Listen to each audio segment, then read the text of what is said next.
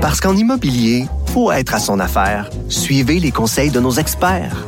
Via Capital, les courtiers immobiliers qu'on aime référer. Bonne écoute. Cube Radio.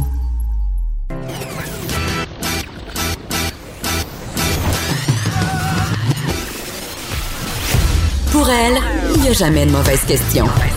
De 13 à 15. Les effronter. Avec Geneviève Peterson.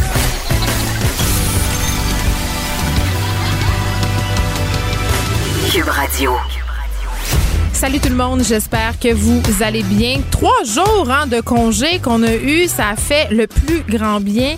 Contre toute attente, je me suis mise les deux mains dans la terre. Vous le savez, je fais mourir absolument toutes les plantes, même les cactus. Mais là, je ne sais pas, cette année, j'ai la fièvre du jardinage, comme bien des gens, si je me fie à la file qu'il y avait à la pépinière, toi, chose. J'ai attendu une heure et vraiment, hier, j'ai planté toutes mes petites affaires. C'était peut-être pour m'aider, hein? Pour m'aider à me regrounder, pardonnez mon mot en anglais, sur les vraies affaires parce que comme si j'étais pas honnête tout le temps, j'allais dire je vais être super honnête, mais oui, je, je suis honnête. Je filais pas bien, bien je filais pas ben ben parce que vendredi matin très tôt, j'ai fait un tweet parce qu'il y avait un truc qui me chicotait déjà depuis quelque temps et qui chicotait aussi euh, plusieurs femmes, certains hommes aussi autour de moi. À propos du fait que le premier ministre François Legault se montre souvent familier avec les femmes autour de lui, vous le savez, là, tous les jours, ensemble, on couvre la conférence de presse du gouvernement Legault. Il appelle le docteur Horacio Arruda. Monsieur Arruda, docteur Arruda, je l'ai jamais entendu l'appeler Horacio. C'est peut-être arrivé une fois, là, je fais pas non plus la recension euh, de, de, tout, tout, tout euh, les moments où M. Legault s'adresse à ses collègues, mais il appelle euh, Mme McCann Daniel, gros comme le bras, Marguerite, Marguerite Blais, et lors de la conférence de presse avec la mairesse Plante, et c'était très, très familier. Alors que la mairesse l'appelait Monsieur le Premier ministre, il restait sur le Valérie. Donc, j'ai fait un tweet en disant, coudon, M. Legault, j'ai l'impression que vous appelez davantage vos collaboratrices féminines par leur petit nom. Je vous entends rarement faire la même affaire pour vos collègues masculins. Et là, j'ai posé la question pourquoi? Et là, et là, et là, et là, je m'attendais tellement pas à cette tempête de merde qui s'est abattue sur moi. Parce que très, très vite, des gens, et avec raison, même j'en parlais euh, vendredi passé après mon émission avec mon collègue Mario Dumont qui disait hum, Je sais pas si tu as raison, Geneviève, je l'entends quand même euh, aussi être familier avec ses ministres. Euh, Pierre Fitzgibbon, il l'appelle Pierre, Jean-François Robert, je l'appelle même GF. Donc, je t'allais, répondre sur Twitter en disant c'est vrai, peut-être que c'est un billet, mais j'avais vraiment cette, cette impression-là. Donc voilà, la question est posée. Et depuis ce temps, je reçois, écoutez, des messages de haine. Bon, il y a eu des articles sûrement aussi sur quelques petits sites de merde. Ça, c'est pas très, très grave, là. J'y suis habituée. Pas mon premier barbecue, comme on dit, ça sera pas mon dernier. Mais les messages violents, des messages où on appelle les gens à me battre, à me sacrer une volée, des messages sexuels à mon endroit, mon chum aussi en a reçu, style trouve-toi une autre blonde qui va rien dire, qui va fermer sa bouche puis qui va être cute. Tu sais, à un moment donné, je me suis dit, est-ce que c'est parce qu'on est en confinement que les gens sont aussi violents? Est-ce que c'est parce qu'on touche un enjeu homme-femme d'égalité? Euh, que les personnes se sentent attaquées? J'ai vraiment l'impression que les hommes en particulier se sentaient attaqués. C'est comme si j'avais dit que tous les hommes détestaient les femmes. Vraiment, c'était pas beau à voir, c'était violent et il n'y a rien, à mon sens, qui justifie cette violence-là sur les médias sociaux. Ça m'a donné une idée, peut-être que ça sera un autre sujet cette semaine. Est-ce que la pandémie exacerbe le trollage, les propos violents sur les médias sociaux. En attendant, on s'en va tout de suite au point de presse du gouvernement Legault. Aujourd'hui aussi, alors le message est de plus en plus clair, il faut le porter. On s'en va sur le point de presse.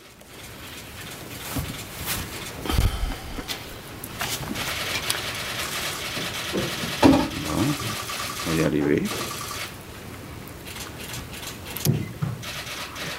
Alors bonjour et bienvenue à cette conférence de presse du premier ministre François Legault, accompagné de la ministre de la Santé et des Services sociaux Daniel Mécan et du directeur national de la santé publique Horacio Arruda. À vous.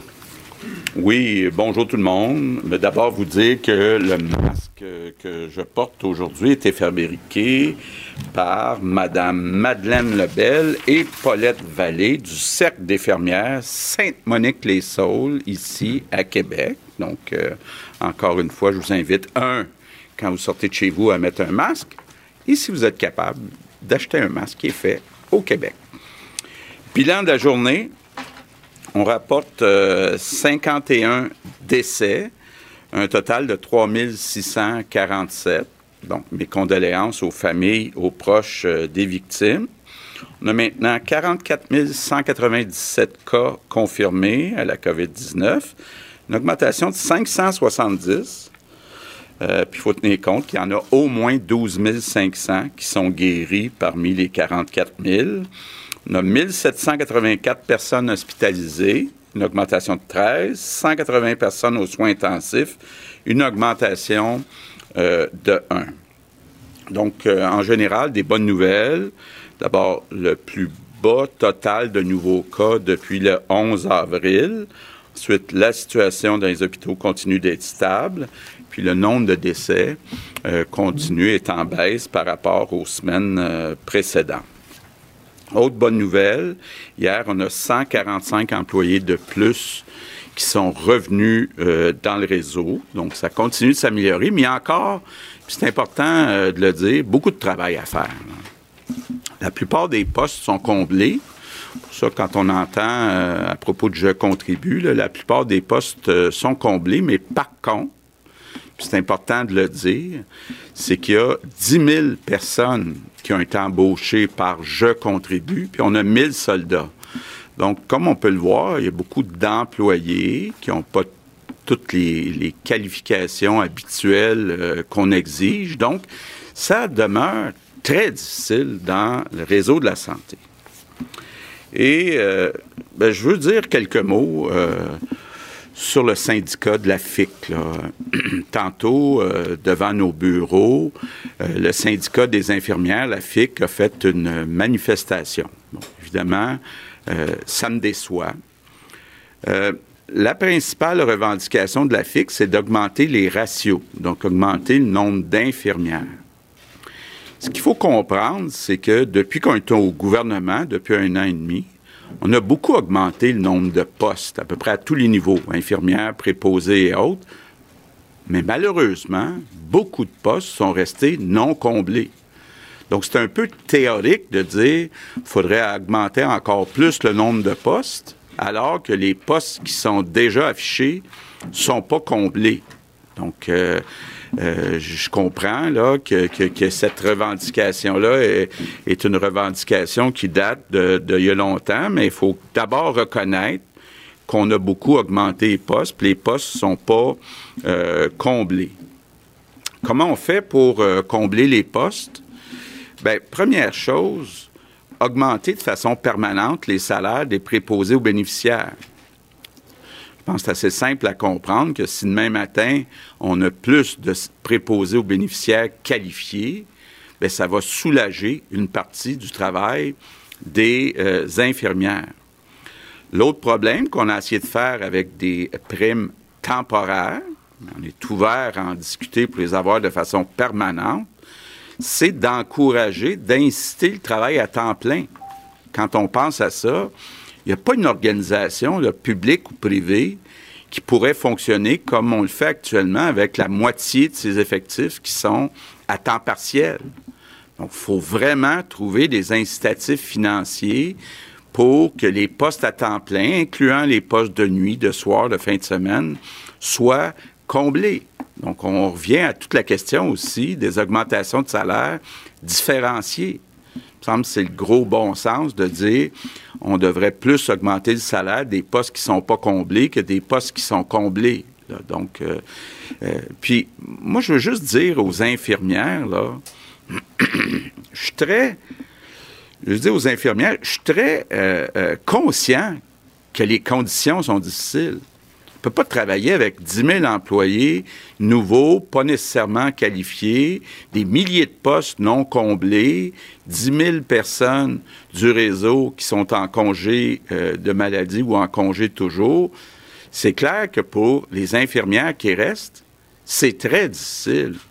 Mais moi, ce que je souhaiterais, c'est qu'on travaille ensemble à la table à essayer de dessiner des incitatifs pour attirer, pour combler les postes on est ouvert à discuter des ratios. Donc, euh, euh, avant euh, d'ajouter des personnes, ben, peut-on commencer par combler les postes qu'on a annoncés depuis un an et demi? On avait pris l'engagement en campagne électorale d'augmenter euh, les budgets dans les CHSLD, dans les soins à domicile, un peu partout dans le réseau de la santé. On le fait, mais malheureusement, beaucoup de postes sont restés non comblés. Entre autres, beaucoup de postes de préposés aux bénéficiaires, puis beaucoup trop de postes sont à temps partiel. Donc, euh, moi, je, lance un appel euh, au syndicat des infirmières, à la FIC, d'essayer de trouver ensemble des solutions. Des solutions pour que notre réseau euh, fonctionne, pour que les conditions de travail soient moins difficiles pour les infirmières. Et euh, donc, je pense que ça devrait se faire à la table plutôt que dans des manifestations devant mon bureau. Je conclus euh, sur la situation quand même. Euh, nombre de cas, nombre de décès, nombre d'hospitalisations, on le voit. On reprend tranquillement le contrôle sur euh, le virus, mais la partie n'est pas gagnée. Puis ça, c'est important de le répéter. Le virus, la COVID-19 est toujours là, là. Le virus rôde. Puis pas juste à Montréal, partout au Québec. Donc, c'est important de se protéger c'est important de protéger les autres. Puis oui, euh, on est content euh, de déconfiner graduellement, mais si le virus se propage, recommence à se propager trop rapidement, ben, il va falloir remettre le Québec sur pause. Puis on ne souhaite pas ça euh, personne.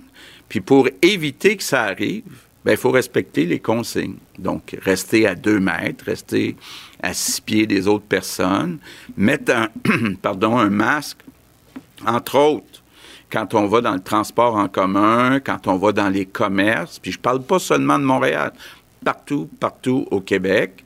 Donc, mettre le masque quand vous vous trouvez dans un lieu public où il y a euh, plusieurs personnes. Mes remerciements du jour, ben, c'est la journée nationale des préposés aux bénéficiaires. Je le disais tantôt, ça fait longtemps qu'on essaye d'augmenter le salaire des préposés aux bénéficiaires. En plus, les préposés travaillent dans des conditions qui sont difficiles parce qu'il y a beaucoup de postes de pas comblés. Il y a 10 000 personnes qui n'ont pas nécessairement euh, toute la formation pour travailler actuellement dans le réseau de la santé, mais qui viennent donner un coup de main. Puis d'ailleurs, je les remercie eux aussi, mais je veux quand même dire toute mon admiration pour les préposés aux bénéficiaires. C'est un poste qui a été trop longtemps euh, sous-valorisé. Faut trouver une manière de mieux les payer. Il faut trouver une manière que dans notre société, les préposés aux bénéficiaires soient vus comme étant des personnes qui font un travail qui est important auprès des personnes vulnérables qui en ont besoin. Donc, je veux évidemment profiter de la journée pour euh, remercier tous les préposés euh, aux bénéficiaires. Puis je pense que la meilleure façon de les remercier, c'est de suivre les consignes. C'est une question de respect. Il y a du monde qui travaille fort dans le réseau de la santé. C'est pas le temps d'aller envoyer des gens dans les hôpitaux de façon inutile parce qu'on n'a pas respecté les consignes. Donc, euh, on doit jouer en équipe. Puis, comme on dirait au hockey, c'est pas le temps de pogner une punition niaiseuse puis perdre le match. Donc, on veut être certain que tout le monde suive les consignes et je compte sur les Québécois. On est capable de se tenir ensemble, puis en même temps, on va se trouver à appuyer les gens qui sont dans le réseau de la santé. Merci. Petit changement aujourd'hui. D'habitude, nous sommes avec Vincent Dessureau, mais Vincent, il est en vacances et j'ai envie de dire que ce sont des vacances très, très méritées puisqu'il vous informe euh, chaque jour euh, par le biais de cette info virus depuis le début de la pandémie.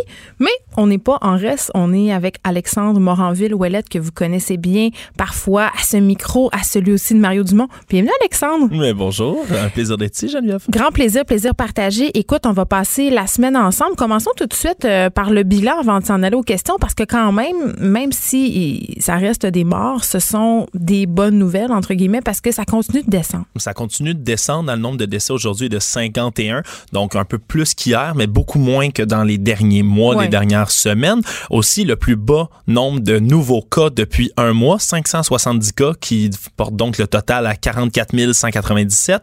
Euh, 12 500 personnes quand même de guéris, euh, plus 13 nouvelles personnes dans les, euh, dans les hospitalisations, donc en 1784, 180 personnes aux soins intensifs, donc juste une personne de plus qu'hier. Donc ça monte très lentement comparativement au dernier temps où on avait des, des, des, nombres de cas qui montaient de beaucoup. Alors, c'est des bonnes nouvelles, somme toute, même si tu le dis, ça reste déplorable. On va s'en aller aux questions.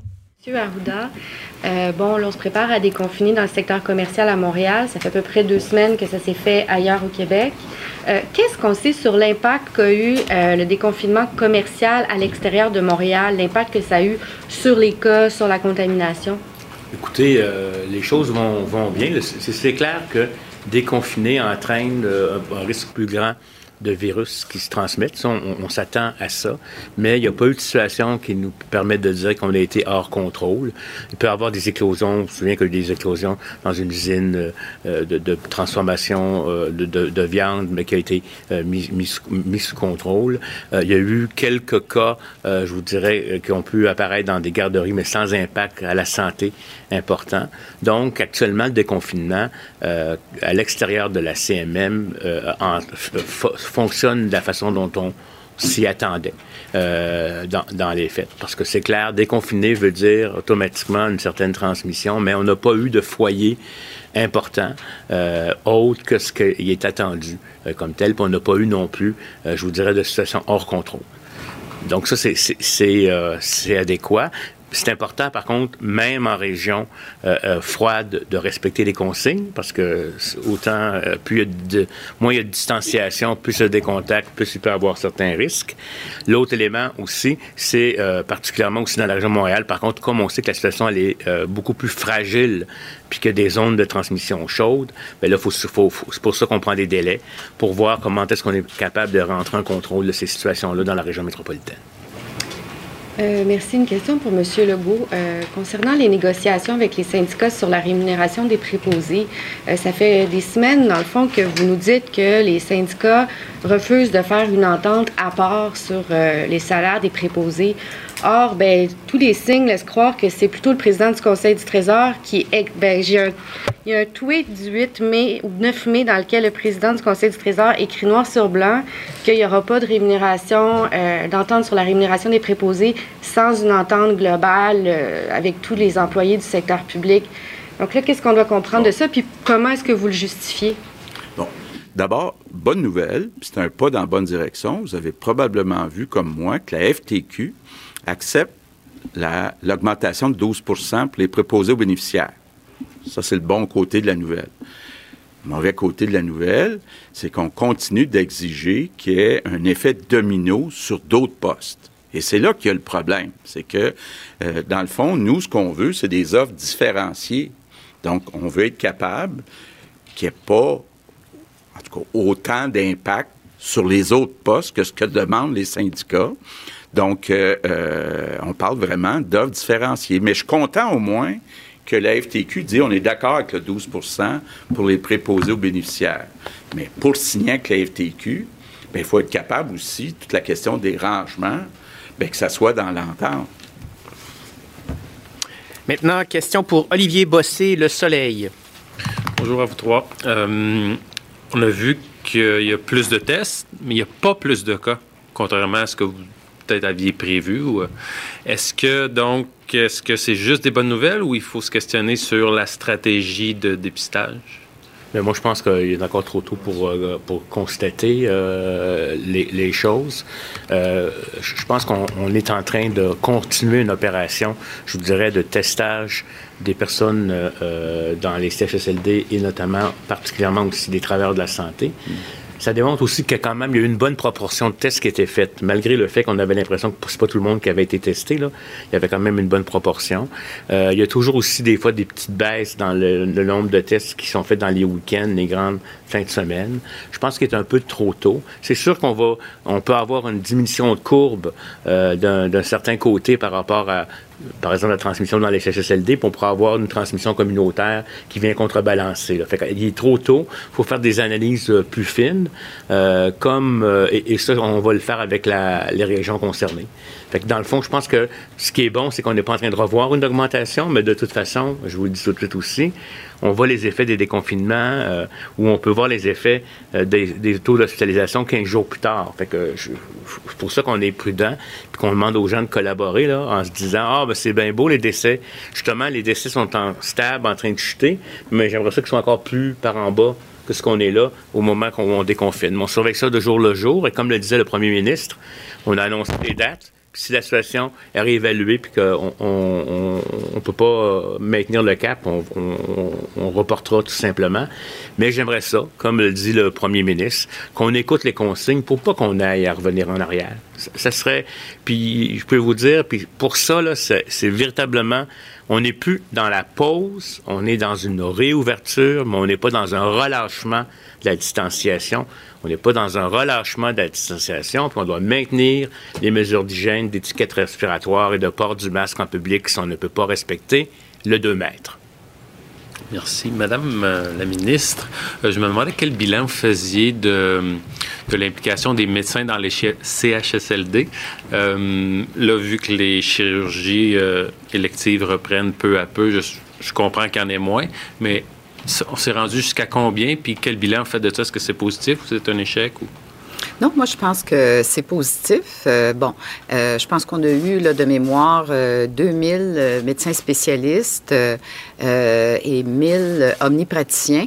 Euh, en tout et partout, mais évidemment, là, c'est pas du temps plein. hein? C'était des gens qui venaient, ça pouvait être pour un quart de travail, ça pourrait être pour deux. Euh, bon, c'était, euh, je pense, la plupart du temps à temps partiel, mais écoutez, ça nous a aidés certainement. On en a encore une centaine par jour là, qui viennent nous aider. Puis effectivement, les activités, comme vous dites, reprennent dans les hôpitaux, notamment les chirurgies. Alors, il y en a beaucoup qui sont retournés, mais je pense que dans la période où on en a eu davantage, là, qui sont venus nous aider, ça a fait une différence. Ça a fait une différence. Alors évidemment, il est beaucoup question des masques, Alexandre, et ça me fait sourire parce qu'on a vu euh, que l'allocution du premier ministre a débuté par une allusion justement aux masques, au fait d'acheter des masques québécois. Mhm. Et ça, je veux bien qu'on achète des masques québécois, mais là, littéralement, euh, celui d'aujourd'hui, parce que Monsieur le Premier ministre se plaît un peu à dire où est-ce qu'il s'est procuré le masque du jour. Hein? Aujourd'hui, c'était le cercle des fermières. Oui je crois que le cercle va être un petit peu inondé de demandes de masques, mais ça se pourrait. Ben, c'est parce qu'il y a beaucoup de commerçants en ce moment québécois qui ont vu, si on veut, la belle opportunité d'affaires et on les salue, c'est utile, puis en plus ça leur permet de survivre, c'est une très belle chose. Sauf que euh, force est d'admettre qu'il y en a plusieurs qui se sont un peu fait prendre à leur propre jeu. Je pense entre autres à Bigarade. Bigarade, c'est une entreprise qui produit habituellement des draps, de la lingerie vraiment assez de luxe. C'est genre découverte à 500 pièces. On va se dire. Je connais moins. Vas-y, je t'écoute. J'en achète pas, je les yeux. Mais mais bon, ils se sont mis à faire des masques et on a fait euh, un, super euh, reportage sur Geneviève Lorange, la propriétaire. Et là, j'ai reçu un email en fin de semaine, ils sont plus capables de livrer, ils sont complètement submergés. Et, c'est ce dont on discutait avec Vincent aussi la semaine dernière. Je comprends qu'on veut voir les Montréalais masqués et ça fait partie de la stratégie de réouverture. Euh, c'est certain, là, on n'aura pas le choix de porter des masques, de bien les porter. Et euh, le problème, c'est qu'ils n'arrivent pas, ces masques-là. Les miens, ceux que j'ai commandés, sont toujours pas là. Donc, j'ai le masque que Radio m'a offert, mais il est bon pour 20 lavages seulement. Donc, il me reste 17 sorties avec, puisqu'il faut le laver à chaque fois, mais quand même, il va falloir régler cette situation-là des masques. Ben mais ça, de plus en plus, là, je pense qu'il y, a des gens qui se lancent aussi dans ces, dans ces opportunités-là. Puis, mais sans trop savoir, là, parce ouais, un plan ben d'affaires.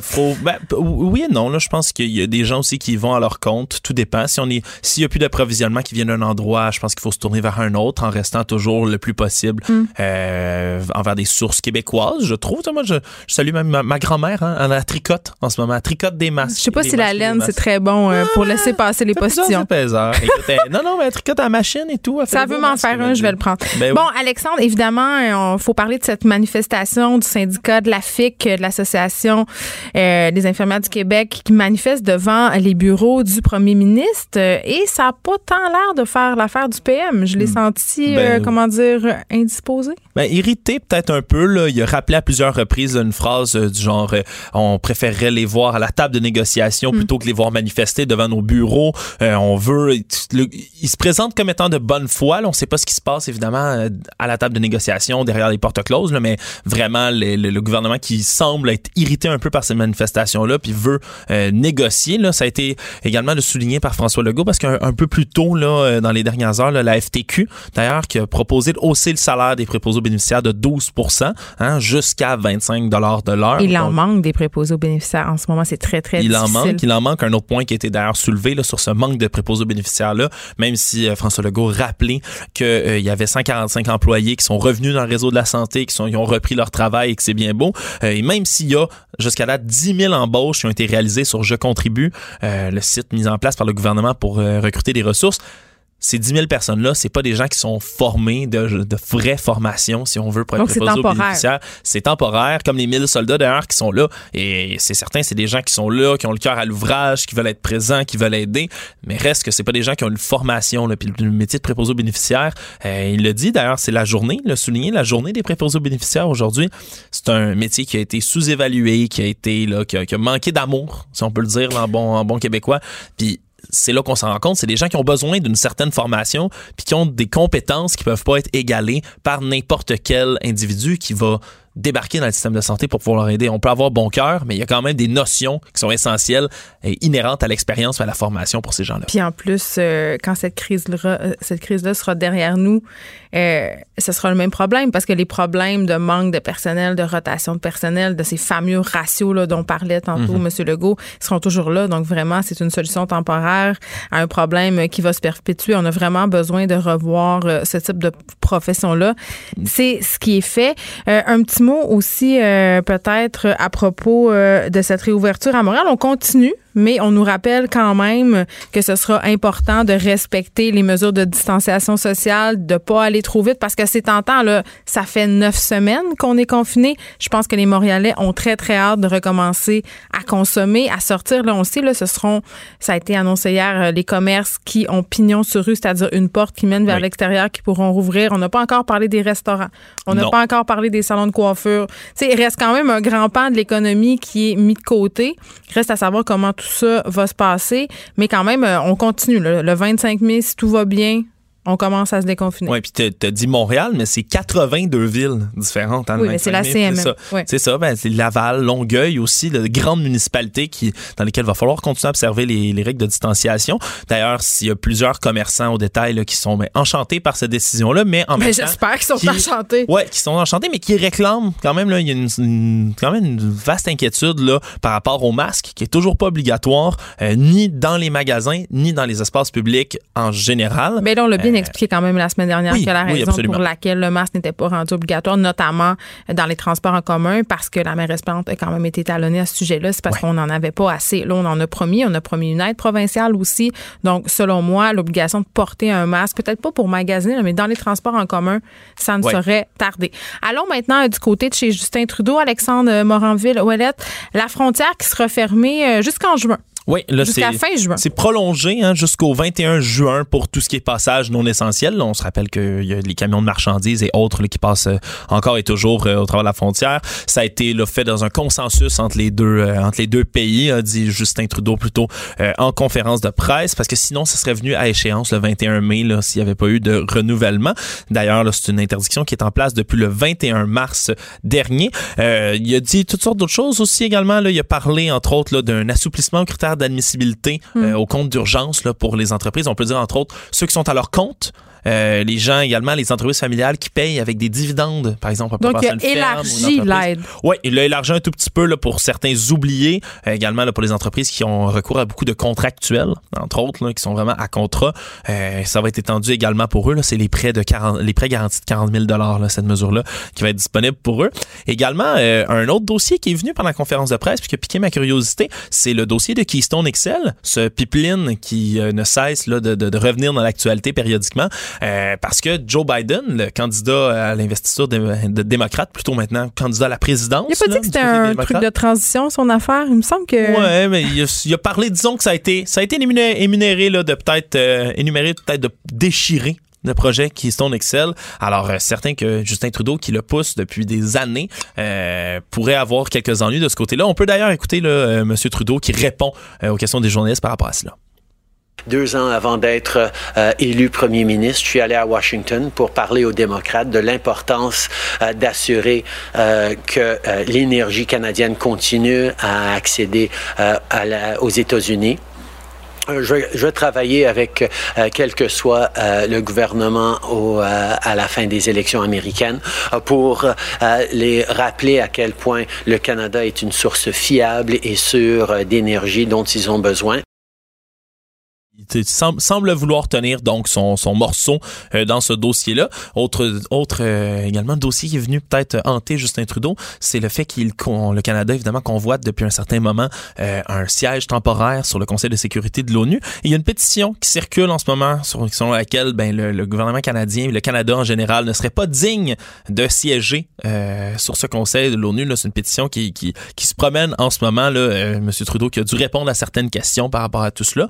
Mais bref, ça va être des dossiers intéressants à suivre quand même qui dépassent un peu le cadre covidien de la chose euh, ces temps-ci on termine, euh, Alex, euh, en parlant de Richmond, qui se place à l'abri de ses créanciers, quand même, une compagnie qui en arrache depuis quelques années. Et c'est fou. Euh, tu sais, la COVID-19, quand même, va vraiment faire, et c'est malheureux, un grand ménage peut-être sur des marques de commerce au détail qui avaient de la misère à se renouveler, à sortir de leur image. Richmond, c'est vraiment ça, depuis le début, depuis quelques années déjà, essaie de sortir de l'image des vêtements taille plus. Puis ça, je suis pas en train de dire que les vêtements taille plus, c'est un défaut, mais quand même, mm-hmm. les clientes qui ne sont pas taille plus ont pas l'impression qu'elles peuvent y aller, même si ce n'est pas un magasin taille plus. Une image de ma tante un peu. Et là, euh, c'est fait et c'est très, très dommage parce que depuis justement quelques temps, euh, ils faisaient de gros efforts, mais là, force est d'admettre que la pandémie a eu raison d'eux. Comme ben, ce sera le cas pour plusieurs magasins. Simons aussi, euh, qui disait qu'il en arrachait aussi, Monsieur Simons, qui avait fait un investissement majeur dans un méga entrepôt avant la crise, qui est un peu fait pogner. C'est timing is everything en affaires. Là. Et lui, il s'est fait pogner, culotte baissée, comme on dit. Ben oui, si on met le Rightmans qui se place donc à l'abri de leurs créanciers, disent qu'ils entament une restructuration donc, c'est pas la clé sous la porte ouais, en ce moment. Mais, oui, c'est comme quand, avant de laisser ton chum, tu dis j'ai besoin d'une pause. Besoin pause. ouais. ouais. Oui, excellente comparaison. C'était glauque. Tout le, monde, vrai. tout le monde sait que ça va finir en rupture. Ben, ils, vont, ils vont demeurer en ligne, euh, ouverts en ligne en magasin, là où c'est permis pendant cette dite restructuration. C'est une organisation qui est presque centenaire, right, Mais c'est pour ça que c'est très, très triste. Ben oui, ben, c'est 6800 employés, là, si on parle des chiffres derrière ça. 6800 employés, 576 magasins partout au pays, c'est 259 En tant que tel, mais c'est 106 Penningtons aussi, 80 à RW Eco, 77 additionnels, comme tu en avais parlé, hmm. euh, puis 57 team maternité. Je connais pas personnellement, j'imagine c'est des vêtements de, maternité, justement. C'est pour les madames, c'est pour les madames qui sont enceintes puis qui veulent aller s'acheter des vêtements de madame enceinte. Personnellement, euh, c'est un haut lieu d'angoisse.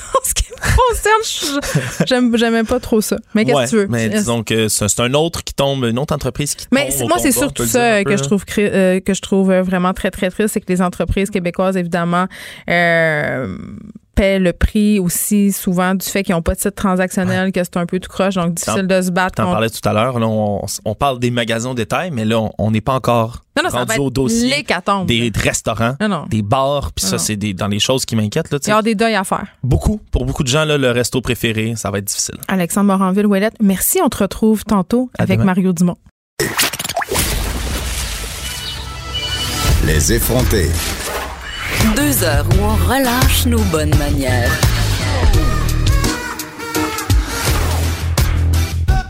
Cube Radio. Bon, c'est le déconfinement et on annonçait aussi une reprise des opérations chirurgicales. On le sait, depuis le début de la pandémie, ce n'était seulement que les opérations jugées urgentes qui étaient effectuées dans la plupart des établissements hospitaliers. Je parle tout de suite avec le docteur François Marquis, chef de service des soins intensifs de l'hôpital Maisonneuve-Rosemont. Bonjour, Monsieur Marquis. Bonjour. Écoutez, euh, neuf semaines de, confinement quand même, là. C'est très, très long. On pensait jamais se rendre là. Euh, je veux qu'on se parle du, du, déconfinement parce que je vous ai entendu dire, docteur Marquis, que selon vous, ça allait être ça, le véritable défi des Québécois. Ben oui, effectivement, parce que le confinement, là, c'est pas sorcier. Là. Tu dis à tout le monde de rester chez eux, ça prend aucune réflexion. Tu fais juste dire, je dois rester chez moi. Maintenant, quand on déconfine, surtout après une longue attente, et là, enfin, le soleil pointe le nez dehors, puis qu'on n'a pas l'impression que c'est encore l'hiver, le, on va demander aux Québécois de respecter un ordre. Puis là, le déconfinement, c'est exactement comme évacuer un building. Si tout le monde essaie de se tirer par la porte, euh, ça va aller mal. Il faut que les gens soient disciplinés. Et le problème, c'est qu'il va y avoir des règles dans le déconfinement mm. qui vont amener toutes sortes de petits questionnements parce que ça sera pas facile, mais aussi parce que ça sera probablement pas égal de région en région. Et là, les gens vont dire oui, mais pourquoi eux autres, pourquoi moi, pourquoi ça s'applique pas, gna gna gna. Et c'est là que la discipline va rentrer dans le plus important parce que si les gens écoutent les disciplines ou écoutent pas les disciplines, mm. c'est ce qui va avoir le plus gros impact sur cette fameuse deuxième vague-là. C'est certain, là, on n'y échappera pas quand on déconfine, il va y avoir une augmentation des cas. OK, ça, là, tout le monde peut le prendre pour acquis tout de suite. Le but, c'est de limiter ça de le, en faisant un déconfinement intelligent. Si les gens suivent les règles, il va avoir moins de cas secondaires. Si les gens ne suivent pas les règles, ben ça se peut que tous les efforts extraordinaires que le Québec a consentis par cet effort collectif-là soient finalement euh, beaucoup moins euh, intéressants parce qu'on va se taper la totale de la deuxième vague. Mais vous savez, docteur Marquis, euh, pendant qu'on était confinés, il y en avait pour qui c'était pas si simple de comprendre cette simple mesure. Comme vous dites, ils faisaient toutes sortes d'affaires, respectaient pas les règles. Le déconfinement, je veux juste donner un exemple personnel là, qui m'est arrivé moi-même en fin de semaine. Je pense que ça va parler à beaucoup de gens. Tu vous dites, il faut faire appel à notre jugement, réfléchir à chacun de nos gestes. On n'est pas habitué. Moi, je suis allée à Pépinière en fin de semaine avec mon masque puis mes gants. Puis là, à un moment donné, dans le processus, je voulais savoir telle plante, euh, elle avait besoin de quoi? Évidemment, vous me voyez venir, là, mon gant, il fonctionne pas avec mon téléphone. Fait que là, j'étais comme, ah, ben là, il faut que j'enlève mon gant. Il, faut, il va falloir que je touche à mon téléphone. Mais là, mon, les sources de contamination, ils sont multiples. Puis c'est les petites erreurs qui peuvent être très coûteuses et ça va être excessivement difficile d'être, selon moi, toujours en hyper-vigilance. Au début, on va l'être, mais à un moment donné, c'est comme dans n'importe quoi, on va s'adapter puis on va laisser un peu tomber sa garde. Et c'est ça qui me fait peur, moi. Ben oui et non, dans le sens où euh, la bonne nouvelle, c'est qu'à un moment donné, pas l'hypervigilance, mais le fait de, euh, de faire attention devient une seconde nature. Hmm. Euh, je donne un exemple. Si on demande à quelqu'un de ne pas se mettre les mains dans le visage pendant un après-midi de temps, la plupart des gens sont incapables. Mais je peux vous garantir que 90% 99% de mes infirmières puis de mes inalos aux soins intensifs sont capables de passer une journée sans jamais se mettre les mains dans le visage. Et, ça, ça devient une seconde nature. Donc, pour le problème du téléphone, mettons que le téléphone est contaminé, mettons que mes mains sont contaminées. Le virus, là, il peut pas driller un trou dans la peau humaine. C'est que tant que ces mains contaminées-là ou que ce téléphone contaminé-là se rend pas en contact avec mes lèvres ou mes yeux, honnêtement, ça va bien. C'est que ce qu'il faut juste comprendre, c'est comment le virus voyage et euh, euh, s'adapter. Et ce qui va rester vrai à travers le déconfinement, puis qui devrait rester vrai pour le restant de la vie de tout le monde, c'est l'importance du lavage de mains. C'est par là que le, le virus, là, où il rentre parce que quelqu'un nous a toussé en face, où il rentre parce qu'on a amené, euh, on a touché une surface contaminée et qu'on a après ça amené le virus à nos muqueuses. Donc, pratico-pratique, ça, ça ne changera pas. Et si les gens deviennent bons à faire ça, moi, je vous prédis une deuxième chose, c'est que l'épidémie de grippe de l'année prochaine va être pas mal mieux parce que tout ce que vous faites pour vous protéger de la COVID vous protège de l'influenza en même temps. la gastro. Hein? ça marche. Ça marche aussi. Ah, la gastro aussi, oui, oui, oui. Tous ces virus-là, tout ce qui est fécal, oral ou transmissible euh, par les gouttelettes, vous allez voir, là, si vous avez drillé vos enfants à se laver les mains comme il faut, mais ça se pourrait bien qu'on ait moins de gastro au retour en classe puis au retour de garderie parce que les gens vont euh, c'est qu'il y a des beaux comportements à maintenir, puis l'après-COVID va avoir un impact qui va peut-être, sur certains points, être très positif. Et, effectivement, si les gens continuent de, faire attention, sans devenir complètement paranoïaque puis s'empêcher de vivre. Mm. L'idée, c'est de savoir pourquoi on fait les choses, qu'est-ce qui est important, puis euh, on réduit toujours le risque. Il n'y a personne qui va amener son risque à zéro. Ça, ça se peut pas, à moins de vivre sur une île déserte puis être le seul humain, ça n'arrivera pas là. Donc, à partir de là, on réduit le risque en se servant de notre tête et parce que tout le monde fait ça de façon intelligente, les hôpitaux sont pas débordés. Donc, si on l'attrape, puis qu'on est malchanceux, puis qu'on a besoin d'aller à l'hôpital se faire soigner, mm. ben il y a de la place en masse, puis il y a des ressources en masse. Euh, parlons-en des hôpitaux, parce que l'une des raisons pour euh, lesquelles on retardait, si on veut, le déconfinement de la CMM, c'était justement cette peur de manquer de lits, notamment aux soins intensifs. Là, vous l'avez dit tantôt, et c'est normal, qui dit déconfinement, dit augmentation des cas. Est-ce que les hôpitaux sont prêts à ça? Comment vous vous préparez à ce déconfinement?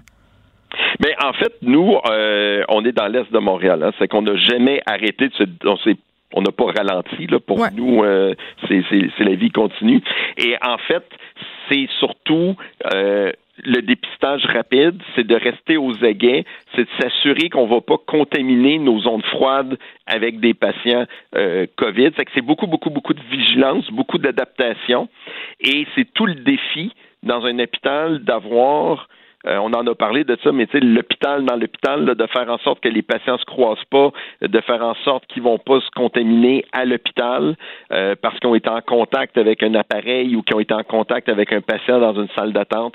Donc, mais c'est essentiellement présentement là, énormément de vigilance, de surveillance et d'organisation pour séparer ces patients-là. Mais de gestion de patients aussi, parce que là, évidemment, à Montréal, on sera pas à, plein régime. Là, on va reprendre 40% si on veut, du volume d'intervention mm-hmm. euh, selon la ministre mais j'imagine que ça crée quand même certaines craintes à des patients qui, justement, euh, sont peut-être un peu euh, rébarbatifs à l'idée d'aller à l'hôpital, même si, là, je vous entends bien, là, vous avez séparé, euh, si on veut, l'hôpital en deux. Mhm. Mais le risque est pas nul. Là. Puis je comprends ces patients-là. Euh, on a eu malheureusement plusieurs patients qui ont attrapé là, le COVID dans les murs de l'hôpital. Il faut pas s'en cacher de ça. Réduire le risque, ça veut pas dire l'éliminer. Maintenant, un patient qui a besoin d'une intervention ou d'un soin, mais il a accès à ces professionnels de la santé. C'est des choses qui se discutent. Donc, est-ce que maintenant est le meilleur moment pour mon traitement, quels sont les, euh, tu sais, comme par exemple, si je suis en attente pour une chirurgie de la cataracte. Là. Mm-hmm. Bon, c'était vraiment plate de pas voir clair. Puis, tu sais, je pense que l'impact sur ma qualité de vie est extraordinaire. Maintenant, dans l'hôpital où je vais aller me faire opérer, ça se discute, là, ça va être quoi les risques? Est-ce que je peux le faire en chirurgie d'un jour sans jamais être en contact? Mais pour vous donner un exemple, nous autres, nos salles d'opération, les salles dédiées au COVID sont des salles très particulières dans lesquelles que les cochots vont. On a même séparé les salles d'opération. Il y a des zones de l'hôpital où il n'y a aucun patient COVID qui peut, se qui peut se présenter là. Donc, le risque peut être minimisé. Chaque hôpital va avoir sa recette parce qu'il faut vivre dans nos lieux physiques et avec nos missions particulières. Mais c'est possible de l'attraper quand même si je me rends dans un lieu, en guillemets, froid. Oui, mais c'est aussi possible de ne pas l'attraper. Et nous, notre expérience à Maisonneuve, ce qui est très impressionnant, vous savez qu'on a probablement le plus gros centre de dialyse au Québec. Mm-hmm. On a un immense centre de dialyse où, naturellement, il y a des gens qui ont besoin de leur dialyse et qui sont COVID positifs. Et donc, on ne peut pas leur dire, tu reviendras à la fin de la quarantaine. Ils ont besoin de trois traitements par semaine. Et on a réussi, par diligence, surveillance, bonne organisation, à empêcher que les gens normaux attrapent le COVID pendant leur dialyse alors qu'ils viennent obligatoirement trois fois par semaine à l'hôpital. Je trouve ça très encourageant. Ça se dit que ça se fait.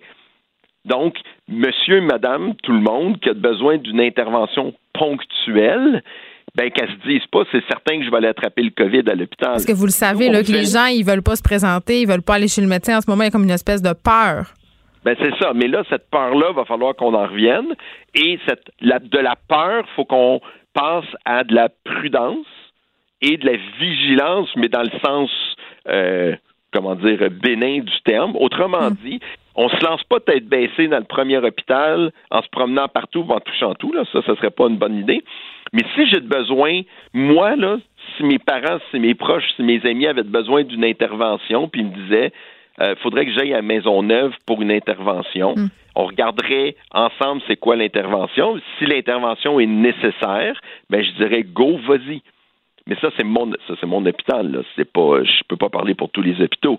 Mais les, les gens dans les hôpitaux, tous les professionnels, autant sur le terrain que dans l'administration, on est tous conscients que la dernière chose qu'on veut, c'est donner le COVID à quelqu'un. C'est comme exactement l'inverse de ce qu'on veut faire dans la vie.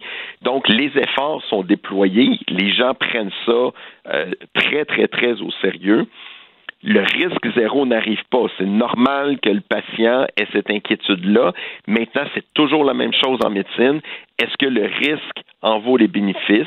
Et si c'est pour se faire enlever un ongle incarné, je pense que ça vaut pas la peine de prendre aucun risque. Si c'est pour se faire remplacer la horte, peut-être que ça prend, euh, c'est acceptable de faire le risque. Vous entendez? Donc, faut, faut discuter, c'est du cas par cas, et les médecins, on est là pour ça, euh, comme on l'aurait fait de toute façon pour n'importe quelle intervention chirurgicale. Il y a toujours des risques, que ce soit de l'infection de plaie. Ici, il y a une infection par COVID qui s'est rajoutée dans les risques.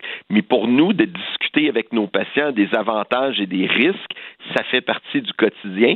C'est juste que maintenant, il y a un nouveau risque qui s'appelle COVID et que peut-être pour certaines interventions, ça n'a pas d'impact et peut-être que pour d'autres interventions, ça a des gros impacts. Très bien, docteur François Marquis, chef de service des soins intensifs de l'hôpital Maisonneuve. Rosemont s'est parlé par rapport à ce déconfinement et la reprise des opérations chirurgicales. Et j'ai envie de vous dire que euh, les autorités de santé publique prévoient publier un guide des rassemblements et des pratiques acceptables en temps de pandémie d'ici quelques jours et ça pourrait répondre à nos questions parce que on le sait, on a de la misère à avoir des, euh, des réponses claires. Parfois, c'est vraiment du cas par cas. On se demande, par exemple, si on a le droit de faire telle ou telle chose. Par exemple, de prendre une bière avec ses amis dans la cour en arrière si le 2 mètres de distance est respecté. Euh, on se demande si on a le droit de manger avec eux, si on partage pas le même repas. Toutes ces affaires de contexte-là, là, ça devrait être expliqué dans ce guide justement pour que ce déconfinement se passe bien parce qu'il l'a bien dit, le docteur euh, Marquis, ce sera un défi. Ce sera un défi pour nous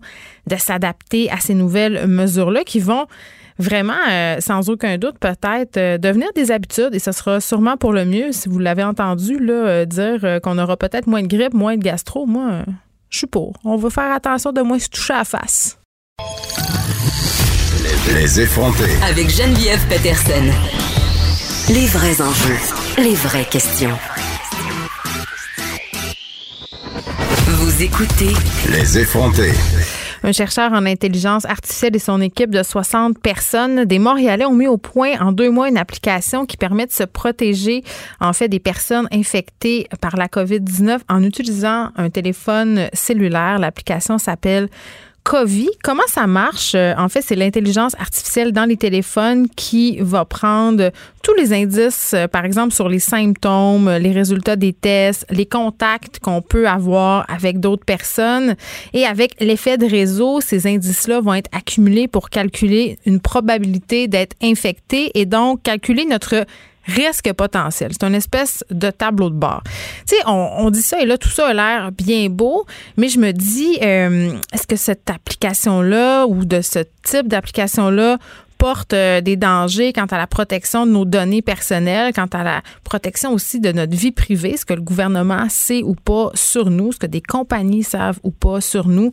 J'en parle avec Éric Parent, PDG d'Eva Technologies. Bonjour, Monsieur Parent. Bonjour Geneviève. Écoutez, je ne sais pas si vous avez écouté l'entrevue euh, de dimanche à Tout le monde en parle avec euh, les scientifiques euh, Joshua Bengio et Valérie Pisano à propos de cette application-là, COVID. je les ai trouvés fort convaincants. Je vais, je vais le dire, j'avais quand même un billet négatif par rapport à ce type d'application-là. On en a déjà d'ailleurs parlé ensemble.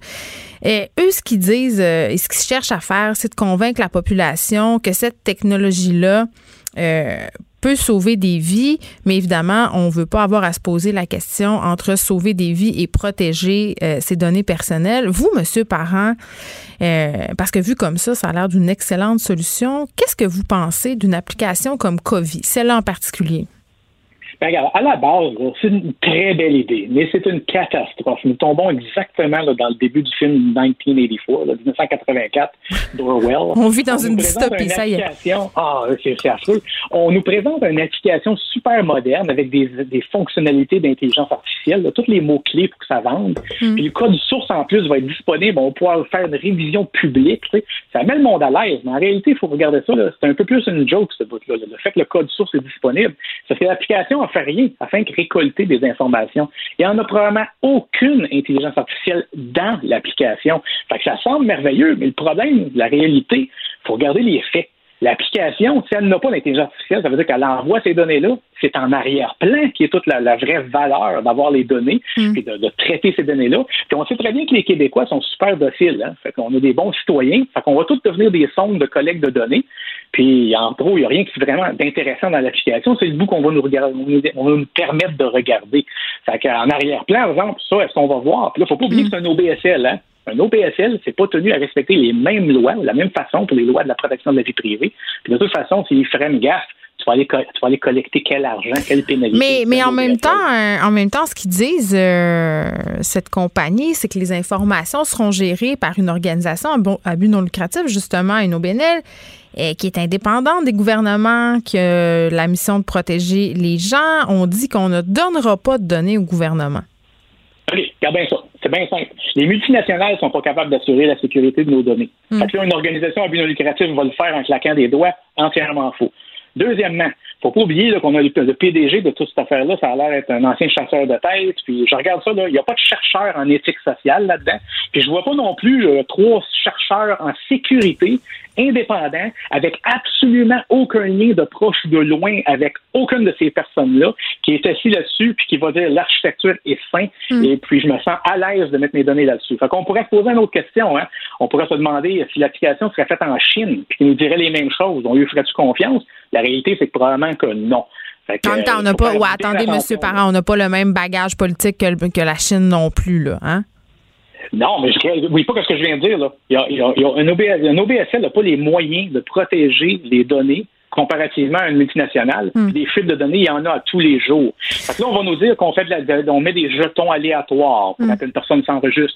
C'est tout merveilleux sur papier, mais la réalité, puis en plus de ça, un chercheur en intelligence artificielle serait le premier à dire qu'on est capable de faire la corrélation de d'autres sources d'informations, puis on serait capable, si on veut vraiment, récolter de l'information et puis l'analyser, puis arriver à des conclusions de dire c'est telle personne qui a donné tel symptôme dans l'application. Je veux qu'on donne un exemple des possibilités d'une application comme ça, Monsieur Parent. Là, concrètement, si moi, Geneviève, en sortant de mon émission de radio, je passe près de quelqu'un de contagieux, OK? Puis j'ai téléchargé l'application. Le téléphone va indiquer un niveau de risque plus élevé et va me donner des recommandations sanitaires par rapport à ce niveau de risque-là. Moi, je trouve ça rassurant. Tu sais, pour vrai, je trouve ça rassurant. Ce qui m'inquiète, c'est ce qui m'inquiète, par exemple, c'est si l'application me disait ton voisin de gérer, il l'a. Ça, ça, ça, ça, je trouverais ça un peu trop. Ben, il risque de te le dire, c'est là, hein, c'est ça le problème. Fait que, mais il y a, On il y a nous dit que non. avec ça. Premièrement, ben, OK, pe- peut-être, mais la réalité, c'est que si tu veux que l'application marche, il faut bien qu'à un moment donné, elle dise de quoi. Fait que si c'est constamment, fait que là, il te le dira pas. Quelle, quelle belle confiance le peuple québécois va avoir de se dire, si je croise quelqu'un euh, dans le stationnement du Walmart dans mon char, ça va me dire que j'ai peut-être croisé quelqu'un puis je suis à risque. Mais si mon voisin me touche d'en face, ça me le dira pas. Tu sais, c'est- il y a un Tu problème. reçois une notification.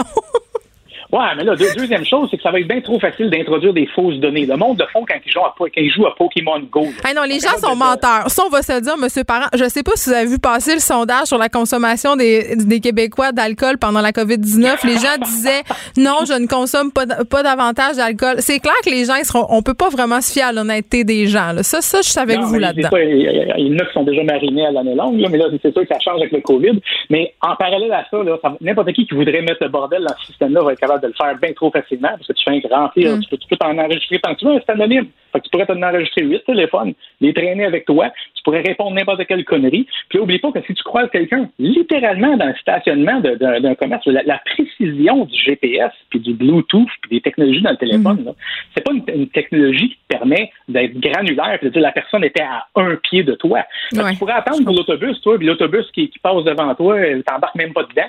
Puis là, tu vas avoir un hit, ça va te dire que tu as croisé quelqu'un.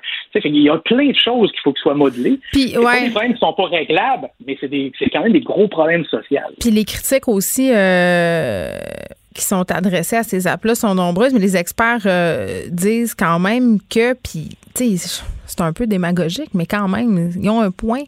Euh, que les hôpitaux en ont aussi des informations sur nous qui sont sensibles parce que dans l'application COVID, euh, les réponses au questionnaire médical, elles seraient conservées, seraient centralisées, ce qui peut poser des questions sur la fuite de données, évidemment. On nous dit aussi souvent, ben écoutez, le Facebook en connaît beaucoup plus sur vous que l'application COVID euh, en saurait. En plus, Facebook vend vos données.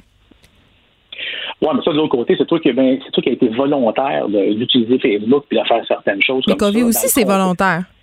Oui, c'est ça le problème. On est, on est naïf, là. c'est volontaire, mais c'est clair que c'est pour ça. C'est vraiment clair que c'est pour ça. Là.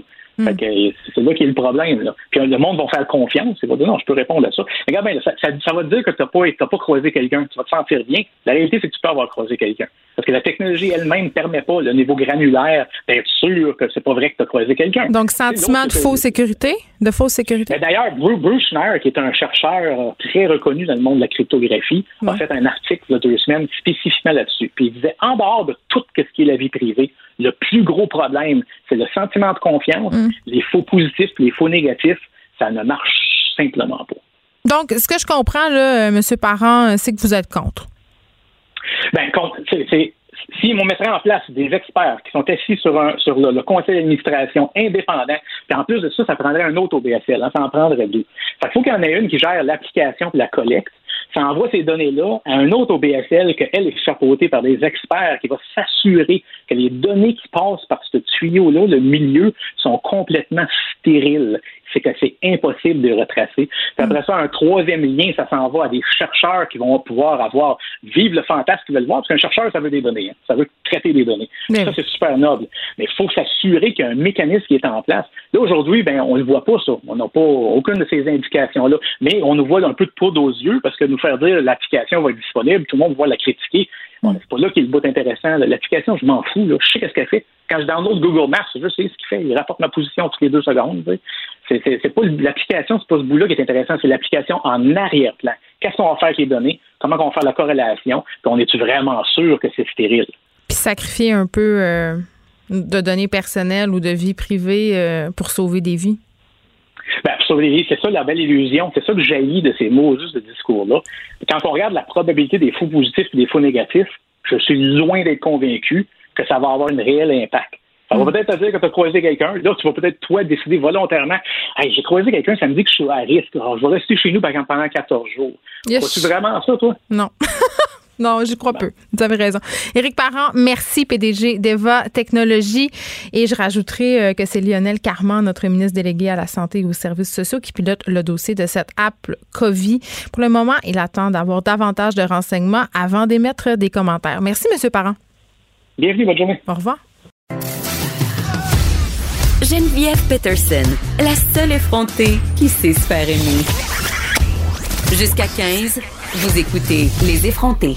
Alors, en Ontario, les élèves devront eux aussi attendre à la rentrée euh, d'automne pour retourner sur les bancs d'école. C'est le premier ministre Ford qui l'a annoncé aujourd'hui. Les élèves, tout comme ceux de Montréal, devront rester à la maison, auront droit à de l'enseignement en ligne. L'année scolaire va se terminer à distance. Et ça, ça veut dire qu'il y a plusieurs parents qui vont devoir continuer à concilier la famille, le travail. Et quand je dis famille, ça englobe toutes les autres affaires, le ménage, le lavage, la gestion, tout ça. Et ça peut devenir très, très vite un casse-tête. Et il y a un sondage qui a été fait par la Coalition pour la conciliation famille, euh, famille pardon, travail, études qui révèle que plus d'un quart des Québécois n'ont pas d'accommodement de la part de leurs employeurs pour concilier la famille, le travail ou leurs études. Et malgré que ce soit la pandémie, il y aurait peu d'ouverture. J'en parle tout de suite avec Sylvie Lévesque, qui est la porte-parole de la coalition. Bonjour, Madame Lévesque. Bonjour. Écoutez, euh, j'aurais envie de vous dire que ça me surprend, mais ça serait pas vrai. Je trouve que le résultat de, ce sondage est fort prévisible. 26% euh, des répondants qui n'ont droit à aucune mesure euh, d'apaisement, si on peut les appeler ainsi, là, qui font face, si on veut, à un mur quand vient le temps de discuter avec leurs employeurs de cette conciliation-là. J'ai envie de dire, par contre, Madame Lévesque, que pour certains milieux, c'est compréhensible. Ça se peut qu'on doive continuer à travailler temps plein. On peut pas se permettre d'être moins efficace. Mhm. Oui, ben c'est sûr. Effectivement, euh, auprès de 603 répondants, c'est sûr que c'était dans la période de, trait du 14 au 23 avril, donc c'est la période très, en tout cas, qu'il y avait énormément de, de confinement. Là, c'est sûr, c'est la, pire période. Mais il reste quand même qu'effectivement, euh, malheureusement, même dans ce contexte, euh, un contexte assez exceptionnel, il y a des employeurs. Évidemment, tout le monde n'est pas pareil. C'est sûr quand on parle des gros employeurs, Hydro-Québec, des choses comme ça, c'est mm. sûr que les gens peut-être ont plus de facilité, mais sauf que dans la majorité des cas, évidemment, notre questionnaire, bien sûr, euh, encore aujourd'hui, je, malheureusement, je dirais que la conciliation famille-travail, c'est encore une affaire de femmes. Euh, c'est majoritairement des femmes qui ont répondu aussi. 84 oui, oui. Ben comme vous disiez d'entrée de jeu, évidemment, encore aujourd'hui, on a encore du chemin à faire dans le mm. sens que c'est beaucoup les femmes qui doivent aussi avoir la charge mentale, s'occuper de tout, les même l'école à la maison, etc. Mais même si donc ils sont aussi infirmières, préposées bénéficiaires, bon, etc. Donc effectivement, on serait attendu. D'ailleurs, c'est ce qui ressort beaucoup dans le sondage, dans le questionnaire, c'est que les gens euh, souhaiteraient davantage de flexibilité. Puis quand on parle de flexibilité, c'est pas juste au niveau des heures, mais c'est aussi au niveau du rendement puis de la performance, parce que vous savez comme moi aujourd'hui que les employeurs sont très exigeants par rapport au travail, surtout qu'on n'a plus vraiment de différence entre notre vie privée puis notre vie, euh, euh, de travail. Surtout, surtout dans, le contexte actuel avec le télétravail, là, c'est qu'on. Mais on n'est pas efficace, là. Euh, franchement, Madame Lévesque, vraiment, on a l'impression à la fois d'être un mauvais parent, un mauvais employé parce qu'on fait, on n'est pas à 100 dans ni un ni l'autre de ces secteurs de l'existence, là. Oui, exactement. Puis j'ajouterais aussi, vous savez qu'il y a beaucoup de femmes aussi, beaucoup de gens qui sont aussi proches aidantes en même temps. En plus. Donc, comme le réseau de soutien a été complètement fermé aussi, dans le sens que les centres de jour sont plus là, puis quand on a aussi des enfants handicapés, parce que souvent on l'oublie ça aussi.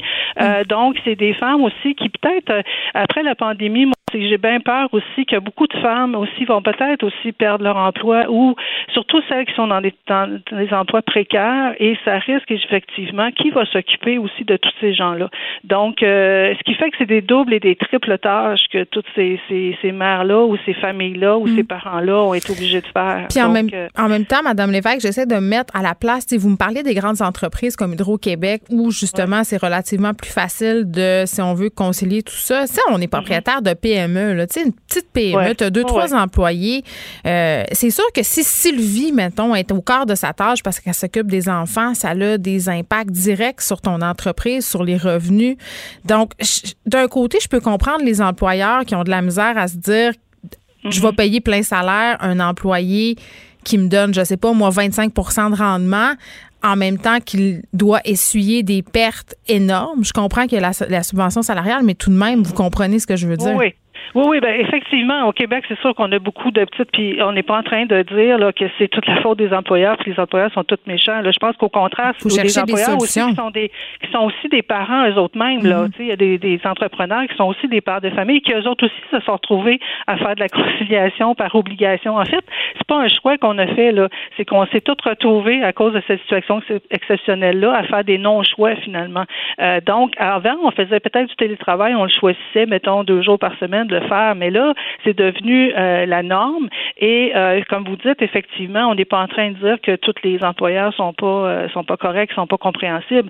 Sauf ce qu'on dit, c'est que les gens ont été obligés un peu de trouver leur propre, comment dire, solution individuelle. Et nous, ce qu'on aurait souhaité, c'est qu'il y ait davantage, mettons, aussi un mot d'ordre, soit aux établissements ou que le gouvernement, aussi lors des conférences de presse notamment, que M. Legault souligne aussi cette espèce de cette souplesse-là et, et, fasse un, un mot d'ordre aussi aux employeurs pour écoutez, oui, c'est vrai qu'on peut pas avoir les mêmes rendements, mais en même temps, si on veut fidéliser, garder nos employés, ben il faut aussi en avoir des mesures de conciliation parce qu'ils vont rester longtemps. Hein. Je veux dire, ça, va durer. Vous disiez tantôt justement que les écoles aussi, c'est jusqu'à septembre. Puis euh, ce type de, travail-là, comment ça va changer la vie de tout le monde. Oui, puis il y a des employés aussi qui vont se rendre compte que le télétravail, ça a aussi des avantages parce que dans votre sondage, il y a quand même des familles où ça se passe bien. Oui, oui, c'est sûr que oui, oui, il faut en train de dire que c'est tout catastrophique, mais en même temps, il reste quand même, dépendamment de ta condition sociale aussi, tes conditions socio-économiques, tout le monde, on n'est pas, euh, comment dire, on n'est pas toutes avec des grandes maisons, avec des espaces. Euh, donc, il y a des inégalités, hein, c'est ce qui refait ressortir aussi dans, la pandémie. Là. Il y a des gens qui se retrouvent aussi mm. dans des conditions euh, plus précaires. Donc, ce qui fait en sorte que des gens qui étaient déjà dans des emplois précaires, si on prend par exemple une, une mère monoparentale qui était par exemple coiffeuse, ben je sais pas si vous savez comme moi, mais si mettons que c'est pas évident qu'avoir essayé de, de, se retrouver, euh, d'être capable de refaire son emploi. non, non, ça va être euh, effectivement très, très difficile pour plusieurs. Sylvie Lévesque, merci, porte-parole de la Coalition pour la conciliation famille, travail, études. On se parlait de ces employeurs qui étaient peu conciliants par rapport à la situation que plusieurs de leurs employés traversent en ce moment. Bonne journée. Merci. Si je peux me permettre, notre, euh, notre questionnaire est sur notre site Internet de la Coalition. Merci beaucoup. Merci. Au revoir. Bonne journée. Les, effronter. Avec Geneviève Peterson. Les vrais enjeux. Les vraies questions. Vous écoutez. Les effronter.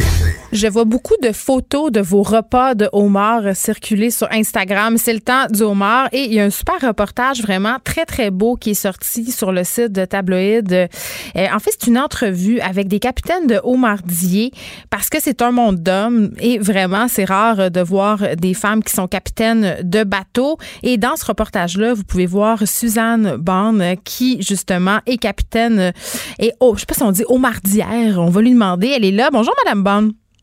Oui, bonjour. Là, faut tu dire capitaine de Homardier, ça c'est correct, mais qu'est-ce qu'on dit? Homardière ou qu'est-ce qui se passe? Oui, c'est Homardière. Ah, OK. Oui, ça se dit comme ça. Ah, OK, parfait. Homardière, donc. Donc, eh, c'est votre mari, je pense, qui vous a donné euh, l'idée euh, de vous mettre vous aussi à pêcher le homard. Oui, c'est en plein ça. C'est mon mari, à cause de mon mari, que je me suis retrouvée dans la pêche. Puis, euh, ben, il me connaissait, c'est qu'il savait que j'aimais beaucoup euh, bouger, bouger beaucoup, beaucoup, beaucoup, le plein air et tout. Ça fait que j'ai embarqué dans l'aventure. Puis, euh, au début, je pensais pas que ça aurait été où j'en aurais fait une carrière, mais oui, euh, j'ai devenu propriétaire moi-même de mon propre bateau, de mon permis d'eau mort et tout. C'était en quelle année ça, Madame Bond? Oh là là, écoute, en quatre, je me rappelle qu'en 93, euh, je pêchais euh, avec mon mari qui m'apprenait le métier dans le temps. Puis si je ne me trompe pas, c'est en 94 que j'ai eu mon premier permis d'eau mort. OK. Puis comment ça a été reçu, une madame qui se pointe un matin euh, avec son bateau puis son permis d'eau mort? Oh là là! Oh! ça a été ça a été très surprenant pour les gens du coin. Ça, je peux pas démentir ça. Hmm. Les hommes qui étaient euh, sur le quai m'ont vu arriver, euh, puis bon, euh, ça riait un peu. puis, de vous? Ils pensaient, pas que j'aurais vraiment été dans le bateau, puis que j'aurais été vraiment active dans ça à 100% pareil comme un homme. Et puis, euh, ben, on a eu, j'ai eu des commentaires. Euh, mon mari en a eu aussi euh, des choses comme, ben voyons donc, il pleut, rentre ta femme. Ben là, moi, je disais, ben. Mettez-y à hausse. Ben là, je disais, wow, minute, je suis pas faite en chocolat, c'est de la pluie. ouais. Toi, tu fonds pas, je fondrai pas plus. Là, Mais est-ce que ça vient quand même de cette très, très vieille idée qu'avaient les marins qu'une femme sur un bateau, ça porte malheur? Euh, mon Dieu, non, je pense pas. C'était plutôt euh, le côté. Euh, elle n'est pas capable. Euh, moi, elle n'est pas capable. Ben, voyons donc, une femme, une femme qui pêche. C'est dur. C'est dur la pêche au mort, le Madame Bond, je pense. Oh oui, c'est très dur. C'est pas un métier facile, mais c'est un métier passionnant, par contre. Qu'est-ce que vous aimez là-dedans? Oh mon Dieu, le plein air. Il n'y a pas un matin qui est pareil.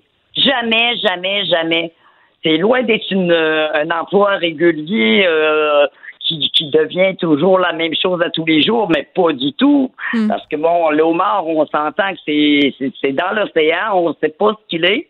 C'est qu'on est toujours à la recherche, on se, on se crée des défis pour pouvoir dire, ben écoute, on va essayer de pogner mieux. Ah, il y en a là, on change nos cages de, de place. Euh, on, c'est ça. Ça fait que ça devient un défi qui, qui, est vraiment intéressant, puis toujours en plein air, à, voir les, les avoir tout ce qu'il y a alentour, là, que ce soit les beaux caps, les levées du soleil, euh, qui, qui c'est sûr que quand il fait mauvais, puis que bon, on se retrouve avec des, des tempêtes, c'est moins le fun. Mais c'est-tu dangereux?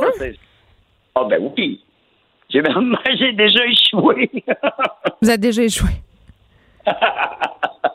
Mais c'était pas un, gros, gros problème. J'ai pu euh, me faire, comme on dit, euh, remorquer par un autre bateau pour me sortir de mon euh, ma mauvaise position. Hmm. Mais ça m'est arrivé une fois. Fait que, mais oui, j'ai eu des périodes, des, des, journées que, bon, avec la pêche, euh, qu'on se retrouvait dans des grosses tempêtes et puis il fallait rentrer au quai parce que euh, tu, tu, te demandais si à un moment donné, il y, avait, il y aurait arrivé une vague euh, pour te renverser, là, tu sais, à ce hmm. point-là.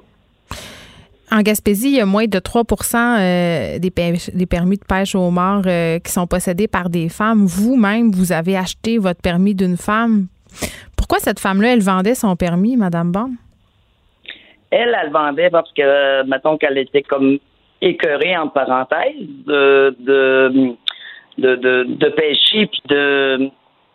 Elle voulait plus, elle, être dans la pêche. Elle voulait s'en aller dans un autre, un autre contexte. Hmm.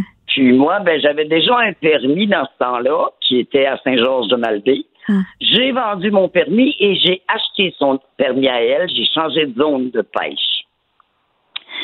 Ça fait que, euh, puis moi, ben, c'est sûr que quand que j'ai acheté ce permis-là, euh, la zone était meilleure.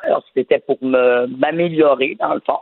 Hmm. Et puis, euh, c'est ça, j'ai pêché quand même à, à pendant, je pense, c'est 7 ou 8 ans quelque chose comme ça. Est-ce que c'est vrai, on entend une de vos collègues euh, dans la trentaine qui a racheté le permis puis le bateau de son père, euh, elle nous raconte entre autres qu'elle s'est fait voler des cages, qu'elle s'est fait vandaliser, couper des affaires parce qu'elle était une femme? Non, moi aussi. Vous aussi? Oh oui, ça m'est arrivé, bien certain. Oh oui. Hmm. Parce que c'est pas tous les hommes. Là, aujourd'hui, on s'aperçoit plus de d'une ouverture. Il y a plus de jeunes dans la, encore dans le, qui viennent dans la pêche. Hmm. Maintenant, un peu de femmes est dans la pêche, mais c'est pas beaucoup là. C'est pas, c'est vraiment minime. Euh, mais euh, bon, ça dépend des zones de pêche parce que c'est pas comme ça partout. Là. On mm. s'entend comme quoi que bon, il y a bien des hommes qui sont super contents de voir des femmes euh, sur l'eau, puis euh, ils nous félicitent, puis ils sont super contents. Il y en a d'autres, bon, mais je sais pas si c'est la testostérone, qu'est-ce qui fait comme quoi que bon, une femme sur un bateau, puis se faire bosser par une femme, c'est plus ou moins bien vu. Ça passe pas. Hey, c'est la base. Suzanne, Suzanne est-ce que la, est-ce que la COVID-19, ça affecte beaucoup l'industrie de la pêche au mar? Est-ce que vous avez dû vous adapter? Comment ça se passe en ce moment? Oh là là, ça, c'est une autre question. C'est que on s'entend que les marchés internationaux, tout est bloqué présentement. Hmm. Et puis, euh, nous, en tant que pêcheurs, ben, ça affecte, euh, bon, les, les pour l'instant, c'est les prix le prix a baissé quand même de plus de 2 dollars la livre par rapport aux années précédentes. Hmm. Euh, on a fait tout en conséquence pour monter euh, euh, les captures en faisant de la protection de, de, de, la ressource de différentes manières. Mais là maintenant, avec la COVID-19, mais à cause des marchés, c'est que c'est on est dans un monde incertain. Euh, qu'on peut pêcher peut-être euh, deux, trois, quatre semaines. Est-ce qu'on va faire notre saison complète? On ne le sait pas. Mais avez-vous des subventions euh, du gouvernement? Parce que Trudeau promettait des subventions aux pêcheurs. Est-ce que ça vous touche? oui, ça nous touche, ça c'est sûr, mais c'est des subventions, bon, c'est pour aider, surtout pour les aides pêcheurs. ça va donner un petit coup de main, ça c'est sûr, mais c'est certain que si on ferme tout euh, demain matin, mettons, euh, qu'ils nous disent bon écoutez, les mm. marchés sont pleins, on peut plus euh, on peut plus en prendre. Oh là, c'est autre chose. Non, c'est compliqué. Suzanne Bande, merci. C'était fort intéressant, capitaine euh, d'un Haut-Mardi en Gaspésie, retraité maintenant. Vous pouvez voir, c'est un magnifique reportage d'Élise Équerre-Lambert sur le site du tabloïd. Vous pouvez y aller, tabloïd.co. Je vous laisse avec Mario Dumont, puisque c'est déjà tout pour nous aujourd'hui. Hey, c'est sa fête à Mario, je vous dis ça en passant. On va y chanter bonne fête. À demain, tout le monde. Cette émission est maintenant disponible en podcast. Rendez-vous dans la section balado de l'application ou du site cube.radio pour une écoute sur mesure en tout temps. Cube Radio, autrement dit. Et maintenant, autrement écouté.